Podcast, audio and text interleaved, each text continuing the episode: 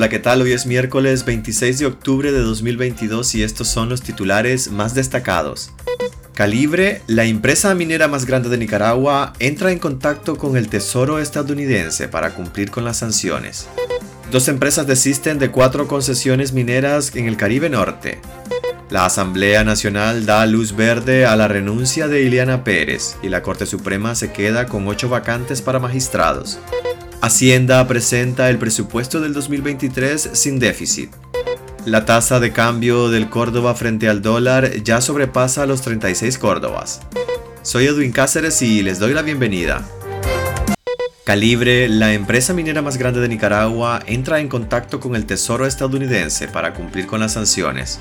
El anuncio de Estados Unidos de poner foco a la industria del oro en Nicaragua ya ha provocado la primera reacción. La empresa minera norteamericana Calibre anunció este martes que se ha puesto en contacto con el Departamento del Tesoro de Estados Unidos para garantizar el pleno cumplimiento de estas disposiciones. La compañía minera que opera en Nicaragua desde 2009 se refiere al anuncio del Tesoro de imponer sanciones a la Dirección General de Minas, adscrita al Ministerio de Energía y Minas. Calibre está analizando el reciente anuncio del Departamento del Tesoro de los Estados Unidos, emitido el 24 de octubre de 2022, dijo en un comunicado. Calibre es la empresa minera más grande que opera en Nicaragua y genera 3.500 puestos de trabajo en La Libertad, en el departamento de Chontales, en Rancho Grande, en el departamento de Matagalpa y en El Limón, en el departamento de León. Para este año, Calibre proyectó una inversión de 20 millones de dólares en proyectos de exploración. Para este año, Calibre proyecta una producción y venta de entre 180 mil y 190 mil onzas de oro. El director ejecutivo de Calibre, Darren Hall, dijo en junio pasado al diario La Prensa que en 2021 la compañía inyectó un total de 285.9 millones de dólares en la economía de Nicaragua, en costos de operación, salarios y beneficios a los trabajadores, gastos de capital, impuestos y regalías, costos de exportación e inversión comunitaria.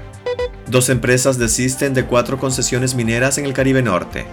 Calibre Mining, la empresa minera más grande con presencia en Nicaragua, desistió en su solicitud de tres concesiones ante la Dirección General de Minas, entidad sancionada este lunes por el Departamento del Tesoro de Estados Unidos. El mineral procesado por esta empresa canadiense en Nicaragua se exporta a Estados Unidos. El Ministerio de Energía y Minas y la Dirección General de Minas publicaron este martes en la Gaceta, diario oficial, la resolución a la cancelación de las tres solicitudes hechas por la empresa. En primer lugar, Calibre Mining Nicaragua desiste de un área correspondiente a 34.146.71 hectáreas de su solicitud de concesión minera sobre el lote ubicado en los municipios de Huaspán, Bonanza y Rosita, en la región autónoma de la costa Caribe Norte. En segundo lugar, desiste de una solicitud de concesión minera presentada sobre un lote con una superficie de 49.977 hectáreas en Huaspán, Rosita y Puerto Cabezas. Y por último, desiste de solicitud presentada sobre el lote de 41.325.32 hectáreas en los municipios de Huaspán y Puerto Cabezas. Por otro lado, la empresa Minerales Matusalén, Sociedad Anónima, renunció en su totalidad a la concesión minera otorgada desde el 2007, con la que operaba un lote de 7.200 hectáreas en el municipio de Huaspán.